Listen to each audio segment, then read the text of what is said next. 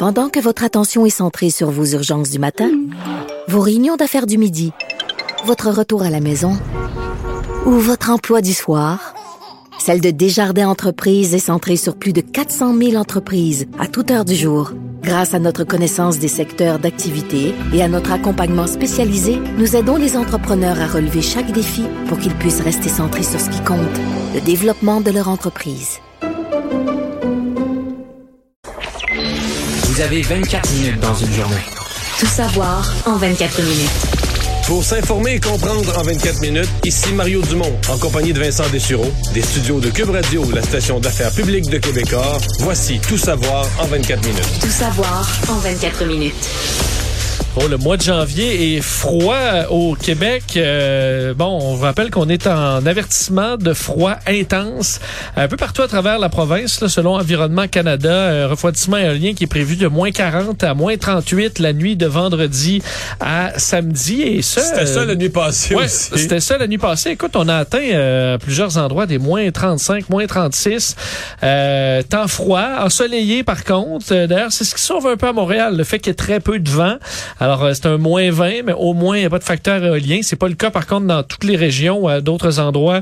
Il ventait un peu plus fort et ça pinçait clairement. La nuit de jeudi à vendredi, euh, même Mario, je parlais de température là où on a dé- dépassé certains records datant de 1984 euh, qui ont été battus, entre autres à Québec, moins, presque moins 33, euh, qui est donc un record. Le record précédent était de moins 31 en 1984. Elle a donc dit là, du côté de l'Environnement Canada, la dernière fois qu'on a eu un hiver aussi froid, euh, c'était en 2004. D'ailleurs, le mois de janvier avait une moyenne de moins 15. Présentement, on a une moyenne de moins 12. Et euh, tout le reste de janvier s'annonce extrêmement glacial. Alors, ça devrait s'approcher au moins du top Du 3 record. là, du mois de janvier les plus euh, froids de l'histoire. Je, je dirais, c'est comme une petite période de janvier, là, une semaine euh, qui est pas relax, c'est-à-dire que tu sais, le- lundi, c'est une tempête de neige. Mardi, grand froid. Mercredi, pas une tempête, une bordée de neige. Nous faire pelleter un peu, c'était pas si pire. Mais les carambolages, on Euh, souvient les carambolages quand même. route, ouais. Jeudi, vendredi, les grands froids. Fait que tu dis la, petite journée tranquille d'hiver où il fait juste moins 4 puis il neige pas, puis il fait soleil, puis c'est bien vas faire un petit bonhomme de neige tranquille. pas, on l'a pas beaucoup là, c'est c'est un ou l'autre, soit la neige en quantité, soit le grand froid. Ouais, et là, ce sera vraiment le froid qui va s'installer pour encore quelques jours. D'ailleurs, Hydro-Québec euh, dévoilait que ce matin, il y a une pointe historique là, de consommation de 40 380 mégawatts.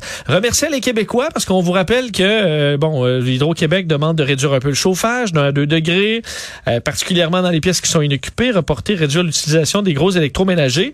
Euh, on dit les efforts collectifs auront permis, Mario, de sauver ce matin à peu près 400 mégawatts sur 40 000. Alors, c'est pas Mais euh, a- drastique, mais ça permet quand même de Mais il y a une valeur financière à ça parce qu'à cette, à cette minute-là, Hydro fait plus d'argent. Je sais qu'on est habitué de penser, ah, s'il fait froid l'hiver, Hydro va faire bien de l'argent, mais plus dans ces pointes-là. Parce que dans ces pointes-là, Hydro devient acheteur. Là, on n'est plus exportateur, on devient acheteur. Et quand il fait quand il fait très froid ici, il fait froid dans l'État de New York, il fait froid au Vermont. Ce que je veux dire, c'est qu'il y a beaucoup d'acheteurs, donc euh, t'achètes pas à bon marché. Effectivement. Donc c'est pas des minutes. Tu sais, Hydro, Hydro fait beaucoup d'argent sur une année, mais la pointe là quand on se les gèle, c'est pas des minutes où Hydro fait de l'argent.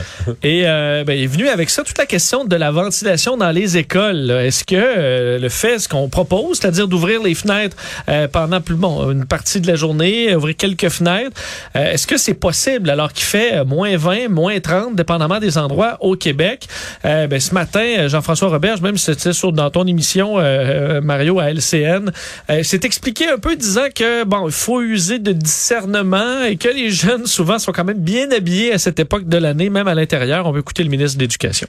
Je vous dirais qu'on est en train de s'adapter, de s'approprier les, les lecteurs de CO2. C'est très correct d'avoir une ou deux fenêtres qui sont entrouvertes. Je vois l'image en ce moment. Elles sont pas toutes ouvertes à pleine grandeur. Et si le système de chauffage est capable de garder nos, nos jeunes, euh, je vous dirais confortablement, c'est sûr qu'en janvier, d'habitude, à moins 20, on n'est pas en T-shirt, là, on, on s'habille correctement. Il faut, il faut, je vous dirais, euh, faire preuve de discernement.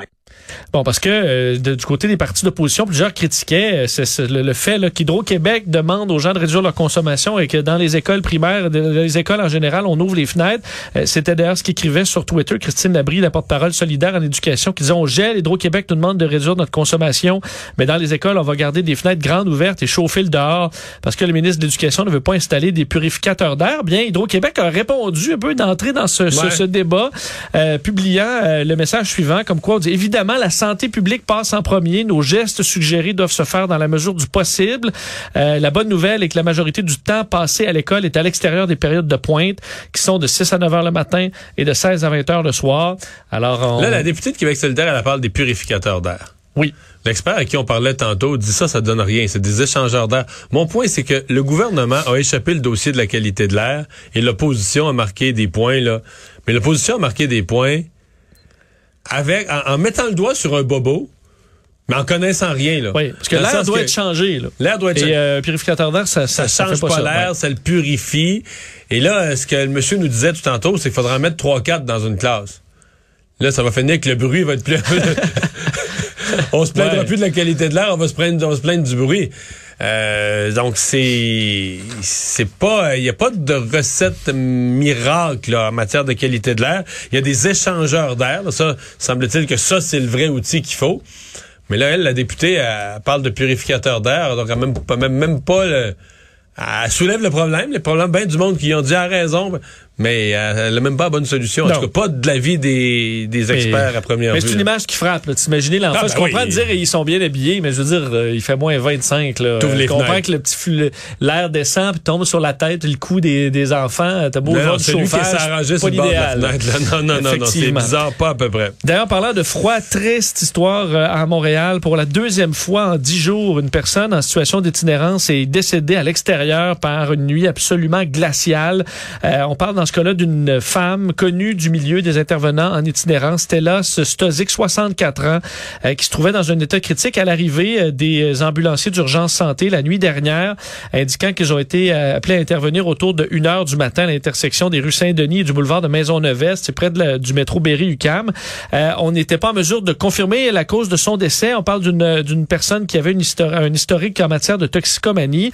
Valérie Plante, la mairesse, a tenu à dire que peu importe les causes du décès, y a personne qui devrait mourir dans la rue. C'est une question de dignité, au dire de la mairesse, euh, parlant, bon, qu'on ne connaît pas les circonstances, mais c'est un- une mort qui est préoccupante. Elle disait tout ça. Mais à- c'est parce que il y a personne qui devrait vivre dans la rue. Effectivement. Personne ne devrait mourir dans la rue parce que personne ne devrait vivre dans la rue. Puis évidemment, vivre dans la rue, euh, c'est c'est pas, pas de solution facile. là. Mais si tu vis dans la rue puis tu pognes les semaines euh, des semaines froides comme celle-ci, t'es forcément en danger. Là. C'est oui, Et c'est forcément une en température danger. qui est mortelle. là. Ben oui, t'es forcément en danger. Et je comprends que tu sais, l'itinérance, il y en aura toujours. Mais là, il y a une c'est c'est une problématique à certains endroits à Montréal. où C'est vraiment beaucoup. Euh, D'ailleurs, l'organisme Projet Autochtone Québec aujourd'hui a inauguré son nouveau refuge pour personnes autochtones en situation d'itinérance. C'est euh, à l'Hôtel des Arts à Montréal, donc dans le quartier latin, qui pourra accueillir une cinquantaine de personnes, euh, 24 heures sur 24, 7 jours sur 7. Il y a des chambres, là, même des chambres pour couples, euh, qui des gens qui vont recevoir trois repas par jour. Et euh, à l'extérieur de ça, c'est d'ailleurs là que Valérie Plante a donné l'entrevue euh, aujourd'hui sur le décès de cette dame. Juste à côté, une tente chauffée, une espèce de chapiteau, là, un peu de mariage ou d'événement, euh, avec des euh, l'équivalent de chauffe-terrasse qui permet euh, de garder une température plus chaude à l'intérieur, qui servira de site de consommation supervisée. Alors, on pourra y utiliser certaines substances. Je vais vous faire entendre là-dessus la mairesse elle-même, Valérie Plante, et la directrice générale du projet Autochtone Québec, Heather Johnson, sur cette halte chaleur. On ne doit pas avoir euh, de problème à, trouver un toit, dépendamment de notre situation, entre autres si on a un problème de dépendance ou même euh, des problèmes de santé mentale. Et c'est là l'importance de diversifier. Et comme Mme Johnston le disait, ici, c'est justement un lieu qu'on appelle à haut seuil, ou en tout cas à, admis- à admission euh, beaucoup plus euh, libre. Ici, sur le site de consommation, euh, on va permettre l'alcool et le marijuana. On ne va pas euh, permettre euh, la consommation, l'injection des drogues dures. On n'est pas, euh, on n'est pas équipé pour ça, on n'est pas formé pour ça. Bon, alors, euh, ça permettra au moins d'aider certaines personnes en leur Ça- une accessibilité. C'est ça. Mais c'est parce que c'est bien qu'on fasse entendre ça aux gens parce que c'est facile de- d'amener des solutions, de suggérer des solutions simplistes. Parce que c'est vrai que, à première vue, tu dis les gens sont dehors, ils ont froid, ben, c'est ouvre n'importe quoi, là. Tu sais, ouvre Bon, n'importe quoi, il y a des lits, ouvre-leur une place, au moins qu'ils se mettent à la chaleur. Mais tu peux pas faire ça, là. Je veux dire, tu vas avoir des problèmes, t'as des gens qui ont des problèmes de santé mentale, de consommation. Tu ouvres une place comme ça, sans surveillance, sans sécurité, et tu vas avoir de la bagarre, du vol, des agressions sexuelles. Il peut arriver n'importe quoi, là, toutes sortes de situations. Il faut que tu offres une sécurité, de la chaleur, Ben oui. une sécurité aux gens qui sont Ben là. oui, il faut que tu assures une supervision, sinon toutes sortes de choses peuvent arriver. Ça veut pas dire que ça va arriver, mais t'as tous les tous les dangers du monde là. Tu sais, euh, tu, tu, tu mélanges des gens qui se connaissent pas. Certains ont des problèmes de santé mentale. Je veux dire, c'est C'est comme des sites d'injection, c'est des sites d'injection supervisés, ça prend des, des certains que- professionnels aussi. parce que si le lendemain matin il y a un décès là, overdose, bataille qui tourne mal, euh, fouille-moi ou des agressions ont eu lieu ou n'importe quoi. Les autorités publiques, là, que ce soit la mairesse, les autorités publiques qui ont ouvert le site vont être jugées et responsables. là. Nous, les médias, on va être les premiers à les interviewer et dire, ben, parle-moi des innocents qui, Ouais. ont, qui ont ouvert une Ou une place. intervenante piquée par des seringues, Ben ouais. souillées. euh, Ils ont ouvert une affaire ouais. comme ça, pas de surveillance, pas de sécurité. Donc, quand tu ouvres un site, n'importe quelle forme de refuge, faut que tu te portes garant d'une longue liste de, de, de, garanties, là, de, de sécurité, de salubrité. De... Et c'est pas si simple que juste de dire, ah, on va y mettre à chaleur. Parlant de problèmes complexes, euh, bon, euh, la communauté de Manawan, alors qu'on que la température est glaciale un peu partout à travers la province, ben, doit vivre avec euh, une euh, bon euh, une, une panne de courant généralisée depuis 3h45 la nuit dernière. La communauté qui est frappée en général à de nombreuses reprises par année avec des séries de pannes de courant qui sont dénoncées par la communauté depuis longtemps. On dit qu'à Manawan, en 2015, 107 heures de panne ont été enregistrées. Euh, ça représente quatre jours à peu alors qu'en moyenne, on est à 30 minutes euh, dans une maison au, euh, au, Québec. Euh, Aujourd'hui, bon, Hydro-Québec, dans les, je suis allé voir, dernière estimation, c'est 17 heures le retour euh, du courant, quoi qu'on n'a pas confirmé. On explique que c'est quand même compliqué, territoire très boisé, alors souvent, ça prend un certain temps avant de ramener le courant. Plusieurs personnes à l'intérieur, c'est ce que le gouvernement du Québec disait aujourd'hui, sont équipés de chauffage d'appoint. C'est pas le cas de tout le monde. On dit que plusieurs doivent se chauffer avec des chandelles dans la maison. Et là, à moins 45, c'était température ce matin. Euh, ça devient là, euh, même avec euh, des, des chandelles, euh, les, les Ouais, bris possibles. à Manoine, t'es quand même rendu un bout au nord. T'es à une bonne heure et demie au nord de Saint-Michel-des-Saints, qui est déjà pas mal au nord de Joliette. Donc, c'est... C'était frais, c'était très très froid ce matin. doute pas. Euh, donc euh, de l'impatience sur euh, la qualité du service là-bas. On s'y attendait et on est conscient quand même d'y être arrivé à cette baisse des hospitalisations confirmées euh, par les chiffres dévoilés aujourd'hui, malgré euh, encore un bilan des décès assez lourd, 59 décès. C'est 60 euh, donc personnes en moins qui sont hospitalisées au Québec pour un total de 3351 personnes, moins 20 aux soins intensifs. Alors on voit que euh, bon, ça peut être un plateau, euh, disons plusieurs jours. On est déjà en baisse, en espérant que ça se poursuive. Ce qui amène le docteur national de la santé publique, docteur Luc Boileau, à dire euh, nos ondes à notre collègue Philippe Vincent Foisy ce matin euh, que si la tendance se maintient, là, euh, qu'on voit donc encore sur quelques jours des baisses, euh, dit d'un 3-4 jours, on devrait être capable à ce moment-là de proposer un calendrier de réouverture. Alors si tout va bien, la semaine prochaine, on pourra en arriver là. Dès- écoute, des rumeurs que ça pourrait être dans une conférence de presse dès mardi. Mardi, mercredi ou jeudi. Et ça pourrait, si ça va vraiment, je suppose, bien en fin de semaine, dès mardi, on aurait un... Est-ce que ça rend le point de presse de cette semaine encore plus inutile de dire, euh, là, tu dis, ah ben là, on peut vraiment pas bouger, puis quatre jours après, ben, là, parfait, on bouge? Parce qu'en même temps, euh, des demandes pour bouger, il y en avait cette semaine. Je pense que François Legault a voulu répondre à, Ah ouais, tout le à monde. répondre tout le monde en même temps, non pas tout de suite, parce que c'était partout. C'était à plein bulletin de nouvelles à tous les postes que des gens demandaient rouvrez ceci, rouvrez cela. Donc, il a senti le besoin. Parce que si s'il fait pas de point de presse, les journalistes disent on peut plus y parler, on peut plus y poser des questions. Euh, Les, les, les groupes euh, ont des questions à poser, on peut pas les relayer au premier ministre. Donc, il a senti le besoin de répondre, mais on se comprend que les conférences de presse n'ont pas le même impact qu'avant, là, où tout le monde allait écouter ça comme... euh, tu sais, quasiment comme Ouais, euh, religieusement, là, tu sais, un devoir aller à de la ci- messe. ouais, mais comme un devoir de citoyen de savoir ce qui s'était dit à la conférence de presse. Là, les gens regardent ça un petit peu plus de travers. Tout savoir en 24 minutes. Tension euh, aujourd'hui entre l'opposition et le gouvernement, alors que euh, la chef de l'opposition officielle, Dominique Anglade, a annoncé qu'elle ne participerait pas à une rencontre virtuelle euh, aujourd'hui entre le gouvernement et les partis d'opposition, dénonçant ce qu'elle qualifie fait de bon, d'un gouvernement qui veut se donner bonne figure et que c'est en gros une, mascarade que cette que ces rencontres virtuelles. Ça a amené bon une divergence d'opinion entre les différents chefs d'opposition. François Legault lui-même et son cabinet ont réagi disant que les absents ont toujours tort et que Mme Anglade veut utiliser la pandémie pour marquer des points politiques. C'est son choix. De notre côté, nous allons certainement pas entrer dans son jeu. Ce qu'on indiquait au euh, cabinet du premier ministre, euh, parlant même que par le passé, on a eu une belle collaboration, entre autres avec Pierre Arcan. Là, ça commence à faire un, Ouais, un- un moment. oubliez là. ça, là. Euh, on doute un peu de ces- ces- cette belle collaboration. Je vais faire entendre un petit montage justement de Dominique Anglade euh, et des bon de Paul Saint-Pierre Plamondon et Gabriel Nadeau-Dubois sur cette, euh, Parce cette qu'eux ont rencontre. participé à la rencontre. Eux ont participé à la rencontre aujourd'hui Ben qui a eu lieu. Ouais. François Legault nous dit euh, je collabore, vous voyez comment je collabore. Mais il n'y a pas de collaboration. Il y a- il y a- on, on ne- on ne ressort pas de ça avec de l'information pertinente qui nous permet de porter la voix de beaucoup de Québécois qui aimeraient avoir un plan de match. Je préfère que le Parti québécois maintienne une pression et ne laisse pas une chaise vide. Et ça ne m'empêche pas de vous dire la vérité. Tu sais, ce serait tentant d'envoyer euh, Dominique Anglade sous l'autobus, là, mais dans les faits, quiconque a participé à la rencontre de vendredi dernier vous dirait que c'est un simulacre. C'est vraiment pour faire semblant. Mon rôle, c'est aussi de talonner François Legault pour s'assurer qu'il prenne les meilleures décisions possibles et qu'il fasse le moins d'erreurs possible. Je serai de la rencontre cet après-midi. Pas que je me fasse d'illusions sur la nature de la rencontre. Euh, J'ai vu neiger quand même un peu. Bon. Qui a le mieux, le mieux joué ses cartes dans tout ça? Ben, Parce que le fond du problème est quand même réel. Le gouvernement euh, collabore très peu avec l'opposition, on s'en cachera pas. Tout là. à fait, tout à fait. Puis je comprends que ça puisse être frustrant. Je, je pense quand même que je pense quand même que Gabriel Nadeau-Dubois, c'est lui qui tire les marrons du feu, euh, joue la carte responsable, c'est son devoir d'être- là, euh, fait des suggestions sur l'usage accru du masque N95 qui est conforme avec ce qu'il fait aux États-Unis.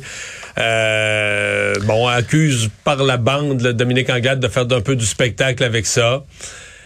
Je, à la fin, je trouve que c'est lui qui... Parce qu'il reste... Paul Saint-Pierre Plamondon a le même discours à peu près?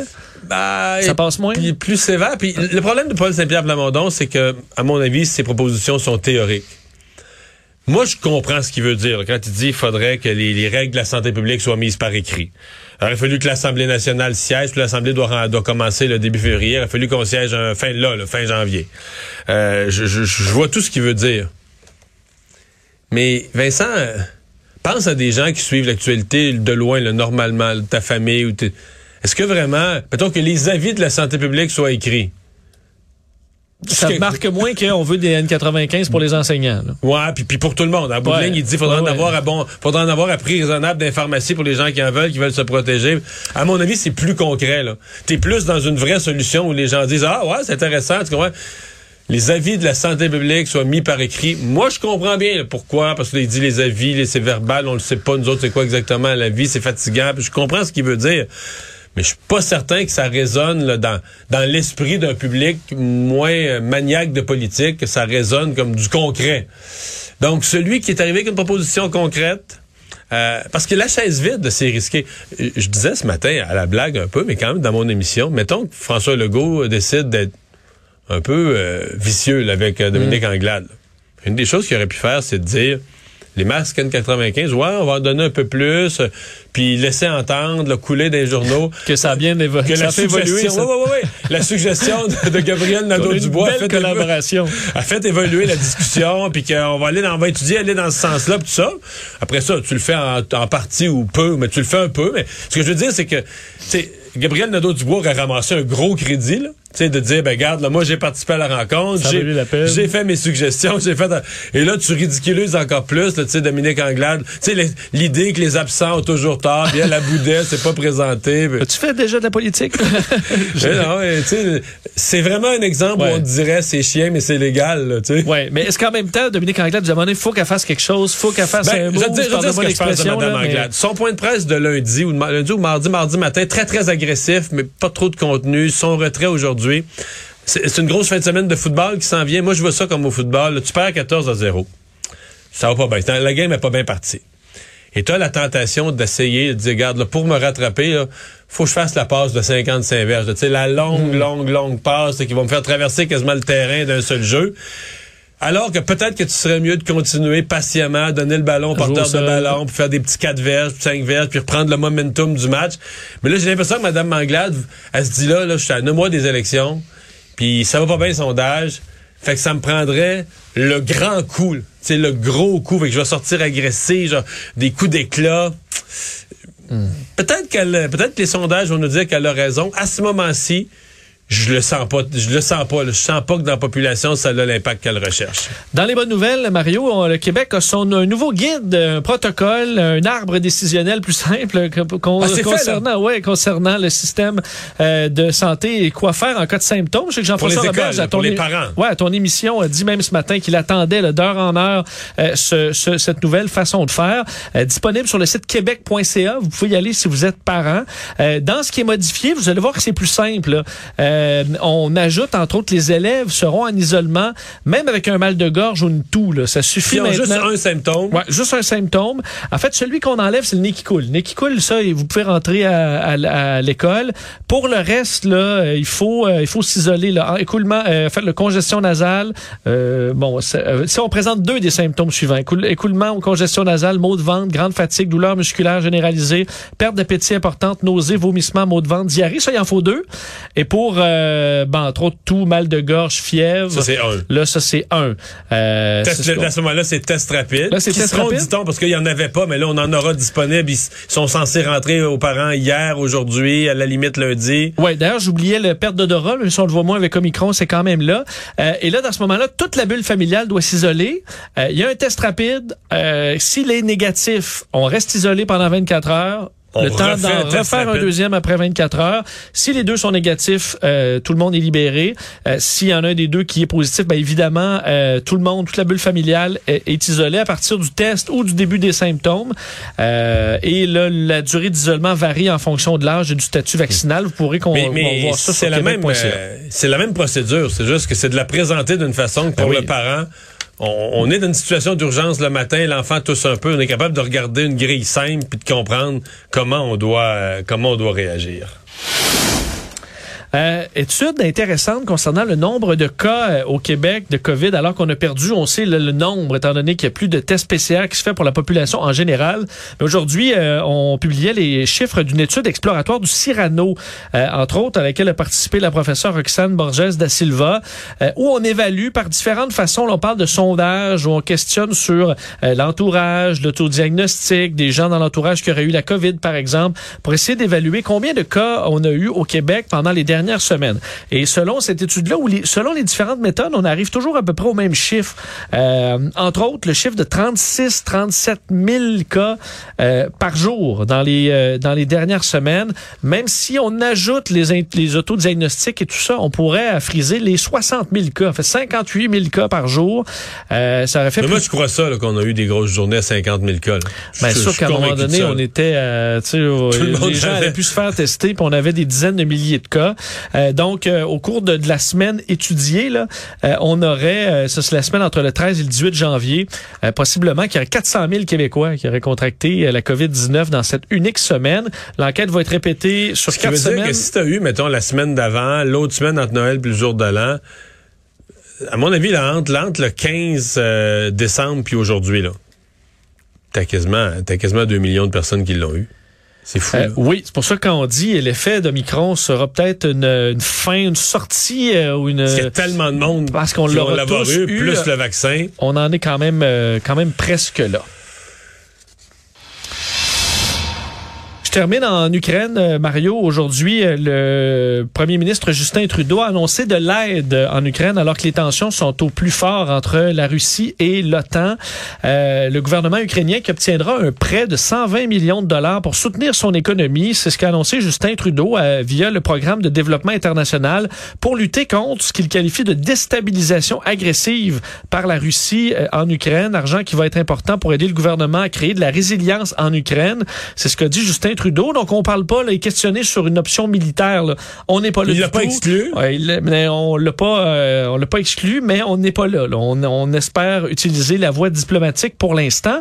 Mais pour vous montrer quand même la hausse de ton, aujourd'hui, le Pentagone annonçait le lancement d'un immense exercice naval à grande échelle de l'OTAN en Méditerranée à partir de lundi, euh, euh, entre autres où participera le porte-avions américain USS Harry Truman.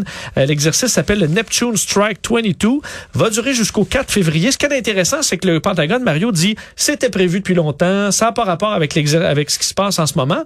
Mais si on regarde euh, le- le- les exercices prévus en 2022 par l'OTAN, euh, on avait publié d'ailleurs la liste en mois de décembre, il n'y a rien de ça. Euh, ça arrive au moment où la Russie a annoncé ses propres exercices navals très importants, impliquant 140 navires de guerre, 10 000 militaires qui auront lieu d'ici, bon, durant la fin janvier, le mois de février, menés dans l'Atlantique, l'Arctique, le Pacifique et la Méditerranée. Alors, on voit des démonstrations de force dans les deux camps, sous fond de tension en Ukraine. Euh, disons que c'est... Tout regarde mal. Ouais, tout regarde mal au niveau géopolitique. Résumer l'actualité en 24 minutes, c'est mission accomplie.